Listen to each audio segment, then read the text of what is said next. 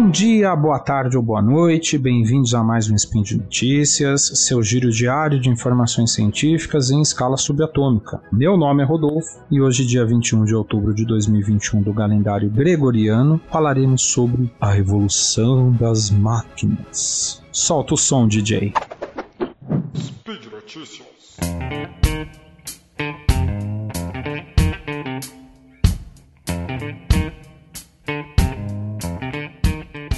Você já deve ter ouvido em algum momento, quando vê algo relacionado à inteligência artificial, a seguinte frase: Uma máquina roubará o seu emprego. Esse medo que as máquinas substituirão o ser humano em toda e qualquer atividade é conhecido como a Síndrome de Frankenstein. Ela é muito comum em obras ficcionais onde um ser artificial subjuga a humanidade as suas regras. Nesse caso, a hiperautomação gera esse medo, e até que é bem fundamentado. Um medo da diminuição do emprego e, consequentemente, o colapso dos mais vulneráveis e até mesmo das classes média e alta. Mas o quanto isso é verdade? Hoje, estamos longe da hiperautomação, que inevitavelmente um dia ocorrerá. Esse é menos um problema tecnológico e mais um problema político. Como sociedade, nós já sabemos o que deveríamos estar fazendo. Basicamente, Vimos isso acontecer algumas vezes em menor escala, seja na Revolução Industrial, seja nos últimos 30 ou 40 anos com o avanço das tecnologias.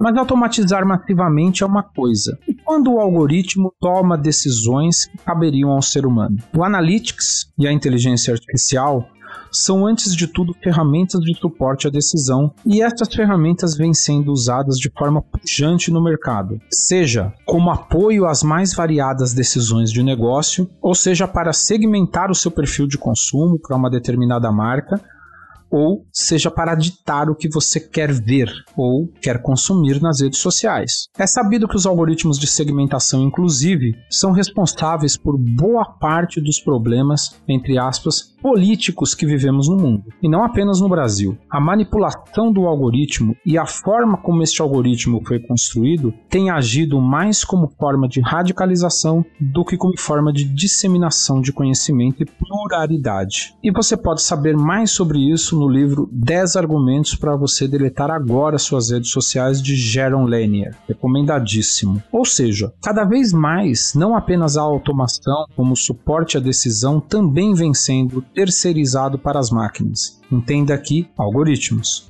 Já temos contato com companhias que realizam algumas fases do recrutamento com base em algoritmos, mas a recente notícia é o inverso a demissão através do algoritmo. Uma empresa de software com aproximadamente 450 funcionários demitiu 150 deles a partir de uma análise realizada por um algoritmo. A emenda acabou saindo pior que o soneto, pois todo o processo de dispensa dos profissionais foi meio que realizado de forma automatizada, o que gerou um sentimento de desrespeito muito grande, como relataram vários dos ex-funcionários que passaram por essa experiência. Isso apesar de estranho em contraeco. Jeff Bezos afirmou que, abre aspas, as únicas decisões empresariais que são imprescindíveis deixar na mão de seres humanos são as estratégicas. As demais decisões, cotidianas, por mais importantes que sejam, devem ser tomadas preferencialmente por algoritmos de inteligência artificial, porque eles agem levando em conta todas as informações relevantes e sem interferências emocionais. Bezos não disse pessoas são ou não estratégicas para sua política de gestão, mas de fato este não é o ponto principal. Sequer a demissão é o ponto principal desse spin. A ética na inteligência artificial é um assunto quase sempre colocado de lado nas universidades e na sociedade. O assunto é novo, não encontra muita gente disposta a discutir e não é simples como falar sobre a descoberta de um novo algoritmo revolucionário. O assunto, pelo contrário, é espinhoso, é difícil de trazer todos os atores para a conversa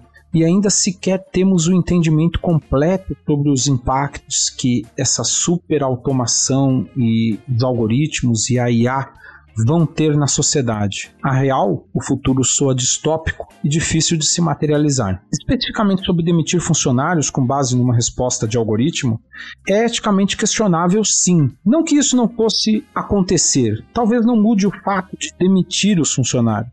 Mas quando pensamos em um cenário de transformação, de indústria 4.0, uma nova economia, o grande ativo por trás das empresas são as pessoas. Isso não é papo de coach. A decisão de potencial individual pode até ser modelada, mas ainda tem muitos elementos subjetivos no processo de liderar pessoas que hoje não conseguimos e, sinceramente, eu espero que a gente jamais consiga modelar em um algoritmo. É passada a hora de discutirmos com muito zelo qual relação queremos com a tecnologia no futuro? Um espelho de nossos vieses ou uma forma de melhorar nossa percepção da realidade? E por hoje é só. Lembro que todos os links comentados estão no post. Deixa lá também seu comentário, elogio, crítica, declaração de amor, forma predileta de matar o Tarek.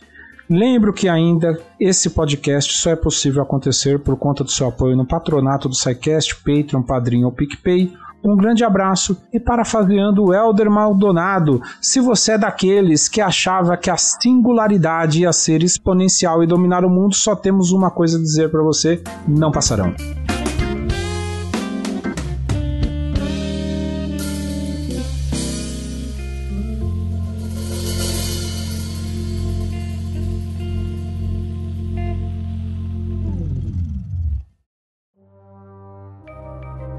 Este programa foi produzido por Mentes Deviantes.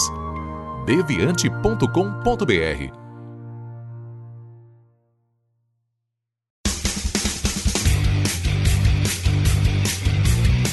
Cortes, edição de podcast.